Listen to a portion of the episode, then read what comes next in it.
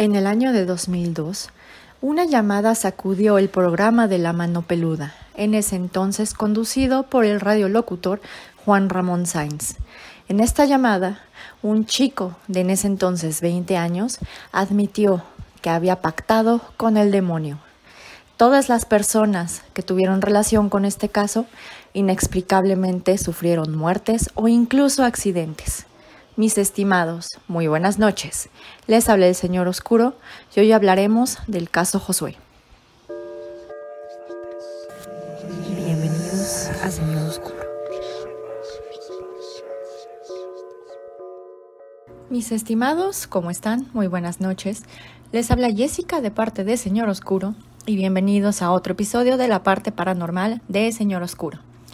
Antes de empezar, como siempre, quiero mandarle un fuerte saludo a Pepe y a Oscar de Señales Podcast y específicamente a Pepe porque fue su cumpleaños la semana pasada. Fue creo que el jueves. Nada más que yo ya había grabado la introducción del episodio, entonces pues no lo felicité en ese entonces. Así que Pepe, muchas felicidades. Espero que te la hayas pasado súper bien, aunque sea en la cuarentena. Pero bueno, les estaba diciendo que eh, les recomiendo mucho el podcast de Señales Podcast. Si no los conocen, búsquenlos en sus redes sociales como son YouTube, Facebook, Instagram y Spotify. En fin, en el episodio de hoy hablaremos de un caso que recientemente resurgió y tiene interés, o bueno, empezó a tener más interés en redes sociales como son en Facebook y Twitter. No sé si por la pandemia, que alguien se acordó del caso, pero lo he visto mencionado recientemente en estas redes sociales y pues dije, pues vamos a investigar un poco de, de este tema. Este se conoce como el caso Josué de la mano peluda. Ahora, la importancia de este caso no radica tanto en el tema paranormal, bueno, en el supuesto tema paranormal en el que estaba sumergido esta persona de nombre Josué, sino en lo que vino después, ya que se dice que por culpa de las energías de esta, de esta persona llamada Josué, el conductor Juan Ramón Sainz falleció y otras personas que estuvieron muy cercanas a este caso fallecieron o tuvieron accidentes o entraron al hospital. Entonces, pues primero les voy a hablar de, bueno, les voy a dar como una introducción al caso Josué Dos, vamos a ver respecto de todo lo que pasó después. Y tres, vamos a dar pues nuestra opinión que se los voy adelantando. A mí me parece ser que pues el caso tiene muchas contradicciones y yo no lo consideraría como un caso específicamente paranormal. Pero bueno, empecemos con el análisis. Aquí vamos a remontarnos al año 2002. En este año específicamente pues no existían los podcasts, pero existían diversos programas de radio y entre uno de ellos era La Mano Peluda. En este programa de radio que se transmitía, me parece ser que de 10 a 11 o 12 de la noche, eh, era conducido por Juan Ramón Sainz y la dinámica era que Juan Ramón Sainz contaba historias de terror o bien eh, le llamaban varias personas a cabina y en vivo les contaban sus historias de terror. Al principio Juan Ramón Sáenz lo que hacía era que escuchaba, pero ya después les intentaba dar consejos de lo que podían hacer e incluso creo que tenían padres católicos o este o también llamaban brujos ahí a la cabina para saber, bueno, para ayudar a las personas con sus problemas. Entre los problemas que contaban las personas, pues eran de posesiones demoníacas, apariciones, ovnis, objetos que se movían solos, este, infestaciones demoníacas, etc. Entre todos estos casos, hubo uno en específico que aterrorizó y puso los pelos de punta a varios escuchas, ya que era el caso Josué. Entonces nos encontramos en el año 2002. Una persona de nombre Josué Velázquez llamó a las líneas de la mano peluda y él manifestó que era fan del programa y, este, y que los escuchaba desde California, desde Internet. Ahora, ¿qué pasó? Aquí em, aparentemente, y lo que de, de, acuerdo a lo que dijo Josué en esa entrevista, es que él era un chico de 20 años y que desde hace 5 años estaba intentando pactar con un demonio, ya sea con Satanás o Lucifer, porque quería bienes materiales. De acuerdo con la llamada de Josué Velázquez, parece ser que él, este chico, bueno, en ese entonces ese chico de 20 años, llevaba desde los 14 intentando comunicarse y tener un pacto con un demonio mayor ya que su familia empezó a tener dificultades económicas. En una entrevista posterior, Josué refirió que estas dificultades eran porque sus padres se separaron. Entonces, pues hilando un poco, parece ser que Josué se fue a vivir con su mamá y de ahí empezaron todas las, eh, todos los problemas económicos. Entonces, según los dichos de Josué, eh, él estaba viendo dónde trabajar o por dónde trabajar, veía que no ganaba mucho dinero, se lo pedía a Dios y pues Dios no hacía absolutamente nada, según Josué, y lo que decidió fue pues pedírselo al mismísimo príncipe de las tinieblas, llámese Satanás o Lucifer. Ahora, de acuerdo con Josué, según esto, él encontró un libro en hebreo antiguo y empezó a hacer diversos encantamientos. Empezó a orar, empezó a pedirle así, por favor, este Lucifer, manifiéstate, te quiero ver, etcétera. Y lo que él quería, de acuerdo con sus palabras, era tener un pacto con estos demonios mayores, pero sin ceder su alma. Así de acuerdo con el testimonio de este Josué Velázquez en esa llamada con Juan Ramón Sainz, dijo textualmente, yo soy capaz de matar. O sea, él, él prácticamente dijo, yo soy capaz de matar siempre y cuando este, no de mi alma, ¿no? O sea, con tal de, de, yo obtener lo que quiera. ¿Y qué era lo que Josué quería? Pues eran bienes materiales, era dinero, viajar, mujeres, eh, ya saben, todo lo que quiere un chamaco meco de 14 años en ese momento. Entonces, retomando lo que dijo Josué, aparentemente encontró un libro en hebreo antiguo y una noche se tuvo que cortar las venas para invocar a un demonio. Esta noche aparentemente resultó y se encontró con un ente de color negro muy delgado. Cuando él le preguntó, ¿quién eres tú? El ente dijo, oye, pues no que me querías ver, o sea, dice que lo dijo de manera muy tranquila y que él respondió, oye, pero pues tú no puedes ser el diablo. Y este ente respondió, yo no soy el diablo. Y que aparentemente, eh, al menos hasta la fecha en la que hizo la llamada la mano peluda, este ente lo seguía acompañando. Ahora, de acuerdo con Josué, este, lo que él quería era dinero y todo eso, pero que este ente no le daba absolutamente nada, sino que más bien lo que hacía era que Josué tenía que llevar a cabo varios rituales y que, y que según esto, este ente lo que le transmitía más era conocimiento o bueno, aparentemente es lo que estoy entendiendo de esta parte de la entrevista, ya que pues según esto este ente lo em, enseñó a Josué a encantar a un perro. Em, aparentemente hizo una especie de ritual con otros seis compañeros de la secundaria, que en ese momento, según esto, estaba en secundaria. Em, llevaron un macho cabrío, creo que en luna llena, y hicieron un ritual también aparentemente esta entidad o este demonio lo que quería era este que Josué robara un recién nacido de una vecina muy humilde, cosa que pues evidentemente no hizo, bueno, afortunadamente. Y de acuerdo con la, eh, bueno, con la narración de Josué, él se estaba cansando de esta entidad porque pues él quería dinero y quería dinero rápido y no estaba viendo resultados, al menos resultados materiales. Entonces le dijo, pues sabes qué, ya me tienes harto, ya no quiero saber nada de ti. Y se puso a buscar otro libro, no mencionó el libro, eso sí, nada más dijo que buscó otro libro y empezó a hacer otros rituales para invocar a otro demonio. Siguiendo con la narración de Josué, aparentemente él empezó a hacer estos rituales en la sala de su casa.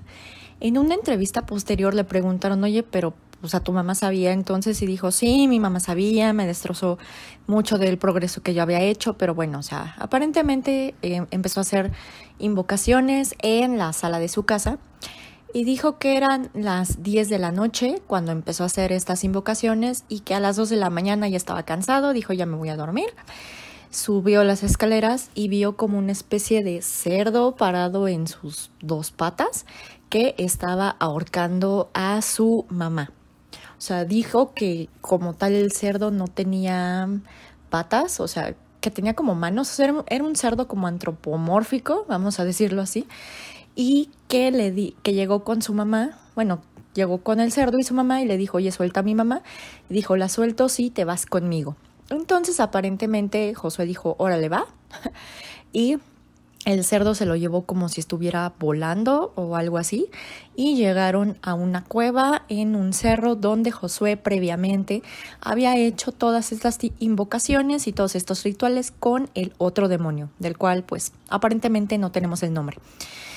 Cuando llegaron a la cueva, según lo que dice Josué, era que este cerdo se transformó primero en un hombre y luego en una mujer y que cada vez que le, habla, que le intentaba hablar lo adormecía. Y dice que de ahí encontró a varias personas, o bueno, de repente habla que había, había varias personas y que ahí en esa cueva le empezaron a hacer el ritual como de iniciación o algo así, es lo que pues no estoy entendiendo porque pues primero dice que, o sea, voló y que ahí se encontró con el cerdo, que luego fue un hombre y luego fue una mujer y ya después habla de muchas personas que estaban en la cueva. Pero bueno, aparentemente y de acuerdo con la narración de Josué, él estuvo 21 días ahí y en ese lugar le dieron un anillo que se le llama el anillo del rey Salomón. Vamos a hablar de este anillo más adelante, pero según esto le dieron el anillo del rey Salomón y se lo puso en la mano izquierda. Ahora, de acuerdo con la narración de Josué, él específicamente hizo un pacto con un demonio llamado Lucifugo Rofocal o Rofocale y estas personas le dijeron que por ellas el trabajo ya había terminado y que ahora le tocaba a Josué. Entonces que para terminar de conseguir este anillo, él tenía que dar a cambio a un miembro de la familia. Entonces él pensó, bueno, mi mamá no porque la quiero mucho, mis hermanos no porque por ellos estoy buscando dinero y decidió que iba que su abuela iba a ser el objeto, vamos a decirlo así, de sus pues de su ritual, porque dijo, mi abuela ya está viejita y ya vivió mucho. Ahora, todo esto lo está revelando Josué en una, bueno, en la llamada a la mano peluda. Entonces, de acuerdo con la narración de Josué, pues él adormeció a su abuelita con formol, dice que le hizo varias cosas al cadáver. Eh, en ese momento no especificó, pero en entrevistas posteriores manifestó que le quitó piel de la espalda y que ahí hizo su pliego petitorio. Eh, es a este demonio Lucifugo rofocale o rofocale. Si están escuchando patitas de Michi. Pero bueno, y que aparentemente el día siguiente que llegaron los peritos este, con su abuela, no le encontraron ninguna marca. O sea que, según esto, que eso fue como una especie de pacto con el demonio de que yo hago esto, pero tú me cubres las espaldas o algo así. En fin, y que además, según le entendía Josué, eh, el ritual también consistió en que él le tenía que poner el anillo de Salomón al objeto del ritual, o sea, su abuela, y tenía que ir incrustado en el dedo del corazón de la mano izquierda. Entonces, una vez que hizo su pliego petitorio en la piel de la espalda de la abuela y le puso ese anillo, em, según esto, las voces le dijeron, bueno, no las voces, pero estos demonios le dijeron que ya, o sea, que, que todo lo que él estaba pidiendo en su pliego petitorio se le iba a cumplir, ¿no? Y este anillo, el anillo del rey Salomón, aparentemente se lo puso en la mano izquierda. Esto va a ser importante, entonces quédense con ese dato. Se lo puso en la mano izquierda y que no se lo podía quitar. ¿Ok? Entonces, en palabras de Josué, y después de realizar este ritual, empezaron a venir más seres. Él dice que a veces los veía físicamente o que, o sea, parecía que tenía conversaciones con ellos, pero que él no los veía, o sea, parece que hablaba la nada y le contestaban o algo así. Y que después de ahí pues empezó a obtener varias cuestiones materiales, por así decirlo, ya que de acuerdo con palabras de Josué, decía que, eh, bueno, en esa llamada, que con solo 20 años ya era analista, bacteriólogo, parasitólogo por parte del IPN que de hecho se graduó o bueno, se tituló de esta carrera en dos meses, a pesar de que se tarda uno en esta carrera aproximadamente ocho años y que ya tenía una empresa en Estados Unidos y que aparentemente le iba muy bien a Josué. Pero de acuerdo con palabras de Josué, él no era nada feliz, ya que aparentemente él podía ganar 15 mil dólares en ese entonces, que creo que eran 150 mil pesos al día, pero que se los tenía que gastar en ese mismo día. Entonces Juan Ramón se le dice, oye, pero pues ¿en qué te puedes gastar 15 mil dólares al día? Y decía que pues él, o sea, que él todo lo tenía que gastar para, para sí mismo, no podía donar el dinero, no podía regalarlo y no podía quemarlo, ya que de hacer eso, pues a él le iba muy mal al día siguiente.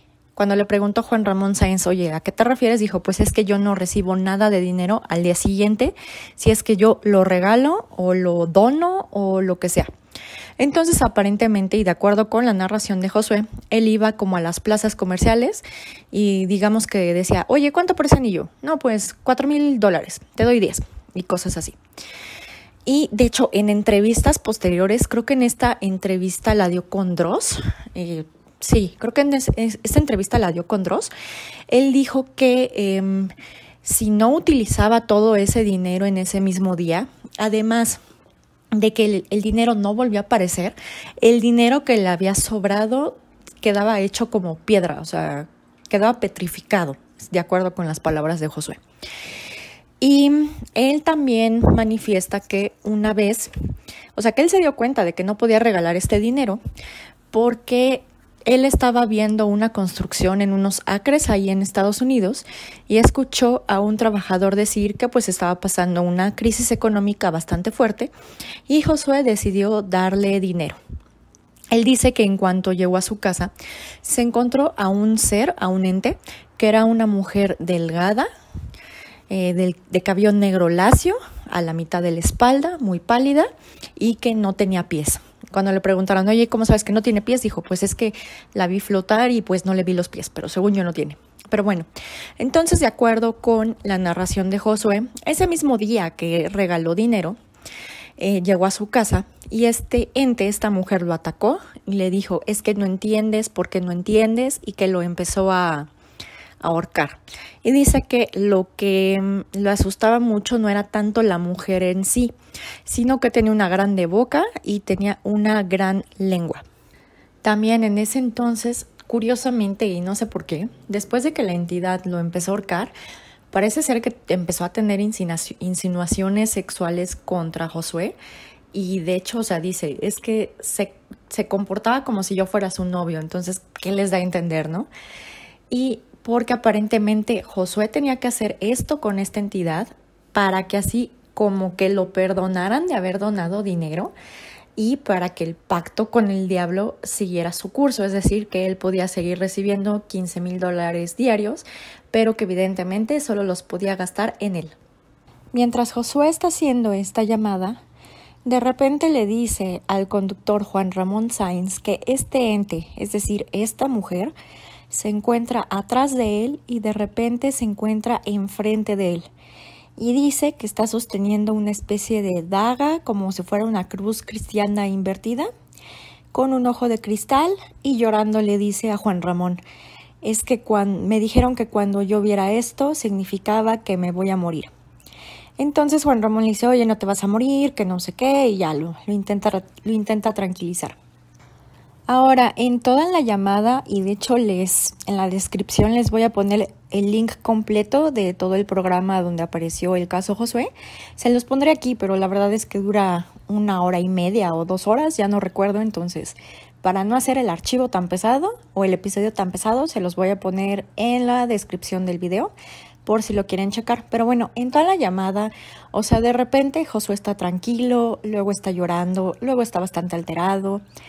Pero en fin, punto es que Josué dice, yo ya no soy feliz y yo ya me quiero librar de este pacto que hice con Lucifugo Rofocal y con todas estas entidades.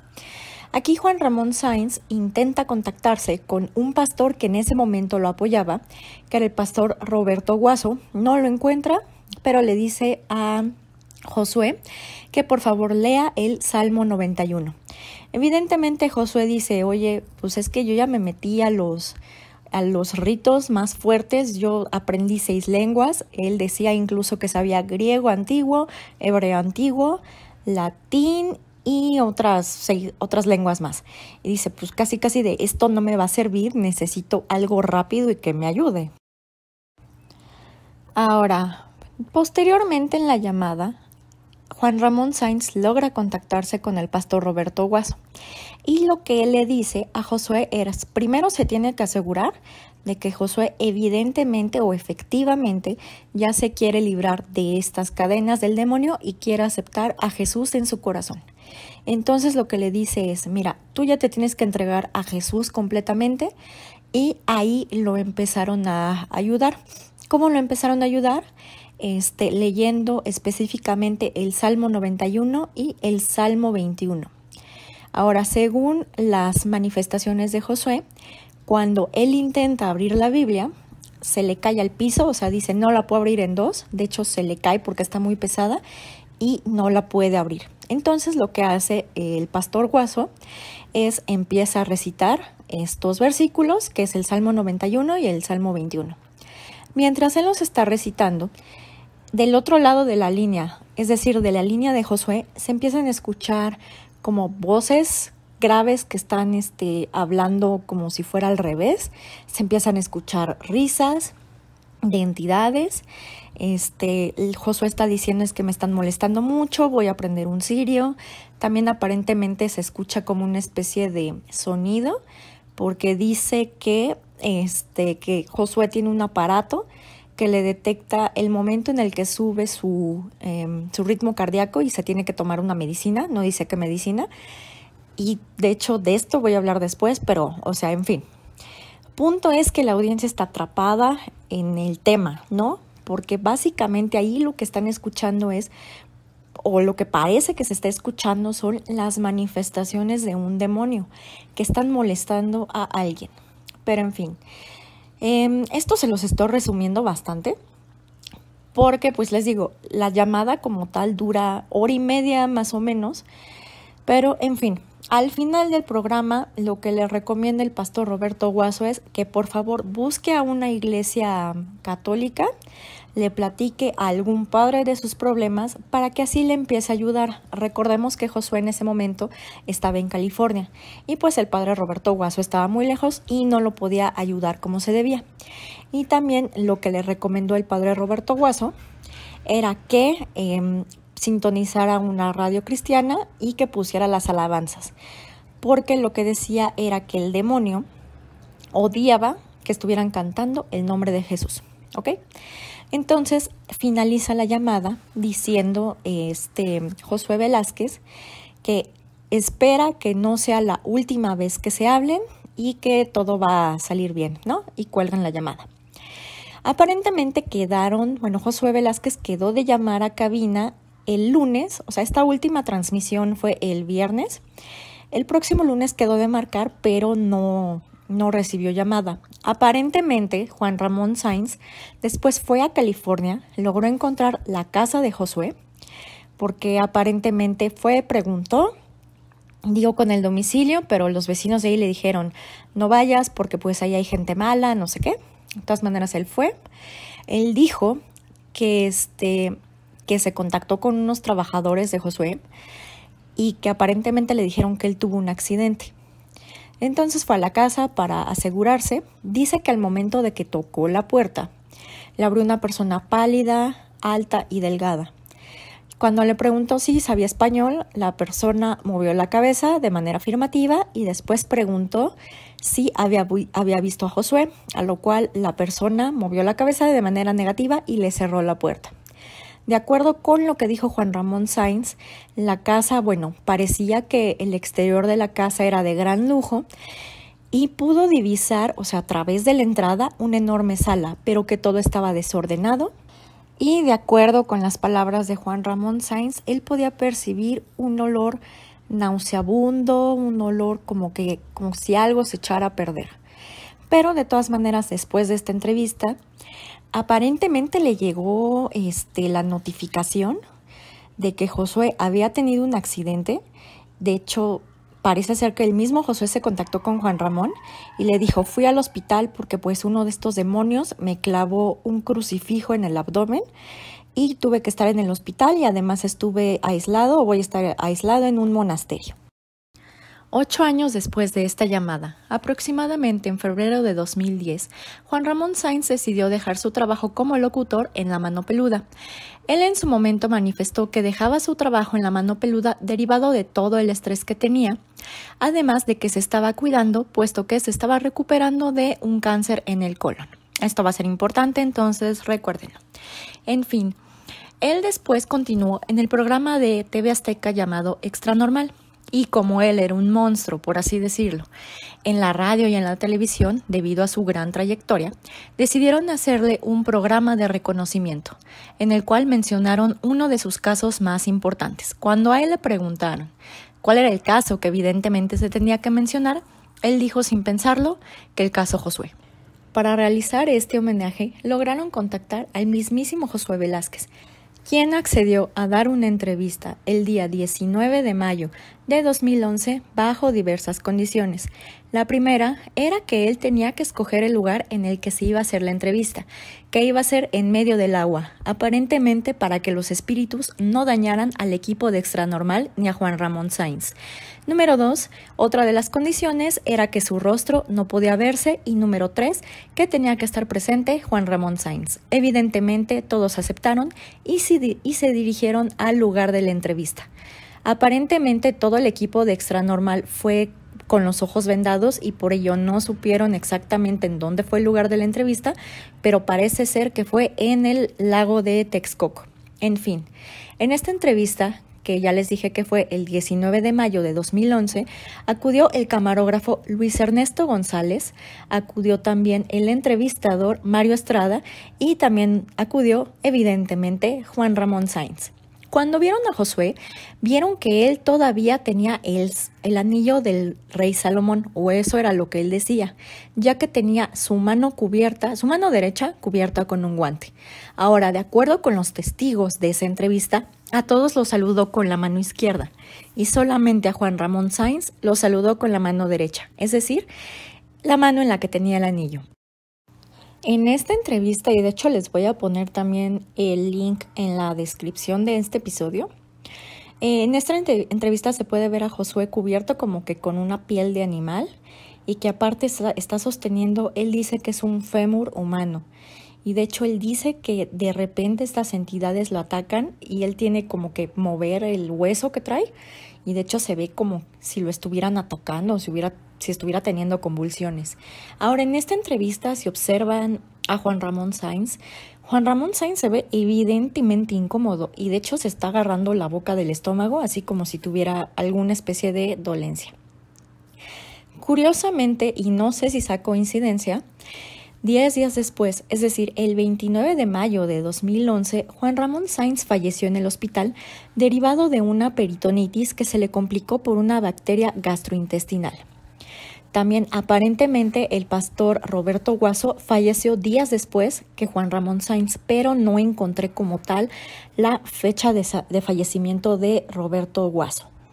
Por cuanto al camarógrafo Luis Ernesto González, que acudió a la entrevista con Josué Velázquez, fue opera, aparentemente fue hospitalizado en esa misma semana y operado por una afectación en el vientre bajo del estómago, mientras que el, el investigador Mario Estrada eh, sufrió un choque automovilístico, aparentemente chocó su coche contra un poste, pero afortunadamente sobrevivió.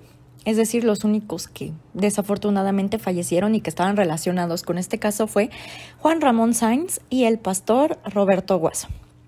Derivado de lo anterior, hay mucha gente que dice que las energías de Josué, o bien Josué, Josué, mismo, es el culpable directo de la muerte de Juan Ramón Sainz y del pastor Guaso. Porque muchos dicen, a ver, o sea, él tenía el anillo de Salomón y además parece ser que la entrevista se hizo como si fuera una especie de ritual, porque fue en medio del lago y porque tuvo que estar presente Juan Ramón Sainz y los demás. Pero a mí me entra la duda de si efectivamente este caso tiene tintes paranormales y sobre todo tintes respecto de la posible influencia demoníaca en las acciones de Josué. Ahorita les voy a decir por qué, pero, o sea, como que me suena que fueron una serie de coincidencias desafortunadas más que a una acción del maligno o del príncipe de las tinieblas. Pero bueno, empecemos. Evidentemente, todo lo que voy a decir, pues es desde mi punto de vista. O sea, ustedes tendrán su punto de vista y todo, pero yo les voy a comentar por qué consideramos que este caso no tiene tintes demoníacos o tintes paranormales. En primer término, hay que recordar que en la llamada a la mano peluda en 2002, Josué Velázquez refiere a que el anillo de Salomón no se lo podía quitar y que incluso una vez que se lo intentó quitar, se le dislocó el dedo, ¿ok? Pero también en esa llamada dice que el, anillo lo tuvo en la mano izquierda y de repente en otras entrevistas e incluso en la, en la última entrevista que tuvo con Juan Ramón Sainz, parece ser que el anillo lo tiene en la mano derecha. Entonces ahí hay algo que no me cuadra, ¿no? O sea, si se lo podía quitar, no se lo podía quitar, porque dice que lo tenía en la mano izquierda y luego en la mano derecha. Ahora, él también refiere que en algún momento él fue a Brasil y ahí le pudieron quitar el anillo, pero que el anillo regresó a él. Y otra vez, o sea, ¿cómo regresó el anillo? ¿Qué pasó? Como que ahí no me queda tan clara esa cuestión. Ahora, otra cuestión que también me llama la atención es que Juan Ramón Sainz ya tenía un antecedente de tener una salud bastante deteriorada por este tema del cáncer de colon. Es decir, digamos que es muy, o sea, no es imposible pensar que de repente a Juan Ramón Sainz se le haya complicado su salud y haya fallecido por una peritonitis no detectada, porque ese fue el, el diagnóstico que se le dio, una peritonitis. Eh, también respecto de la muerte del pastor Roberto Guaso, no encontré la fecha. Entonces, por ello, no sé si efectivamente fue a días después de la muerte de Juan Ramón Sainz, que es como lo que dicen, o si fue meses después. Porque les digo, la busqué y yo no pude encontrar este dato. Entonces, si, si tienen ese dato, estaría súper bien. Pero bueno, sigamos entonces con estas cuestiones que no me cuadran. Ahora, también Josué Velázquez manifestó en la llamada que el primer libro que, que, vio, o sea, nunca dijo el nombre, pero el primer libro que, libro que vio estaba en hebreo antiguo, pero que después dijo que él adquirió este conocimiento. Entonces, a ver, este conocimiento del hebreo antiguo, ¿cuándo lo adquirió? ¿Antes, este, cuando logró leer el primer libro o después, no? Ahora, él hace referencia a que agarró otro libro y que pudo ver o que invocó al demonio Lucifugo Rofocal. Después de hacer una pequeña investigación, evidentemente yo no soy eh, pues muy adepta a lo paranormal, o bueno, no me considero demonóloga ni mucho menos, pero logré conseguir un libro que se llama El Gran Grimorio del eh, Dragón Rojo. Este libro, eh, la edición original aparentemente es de 1750 y de hecho quien nos, sigue en Instagram este, pudo ver que pues, prácticamente el libro llegó hoy, entonces estoy haciendo estas adecuaciones a último minuto. Pero, o sea, sí hace referencia a un, a un tal demonio lucifugo rofocal, o sea, sí existe, pero el ritual que hace referencia este Josué Velázquez de que tuvo que cortar la piel de su abuela y de que fue de que tuvo que dar un familiar, pues no aparece aquí. Evidentemente aparece una serie de ayunos que la persona que quiere invocar a este demonio tiene que hacer, pero como tal un sacrificio humano no aparece.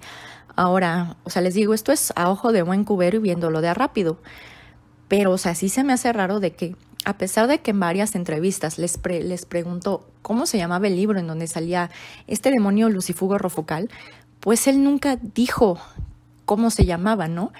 Y de hecho, cuando él dijo que contactó varios libros, en una entrevista de Dross, dijo que los libros que contactó fueron apuntes de brujos, pero pues casi casi dice, ah, fue el brujo de la tía Chonita y fue Juanita y cosas así, o sea, cuando pues realmente las personas que saben de estos temas saben que existen varios grimorios. Por ejemplo, mínimo tuvo que haber leído la clavícula del rey Salomón, ¿no?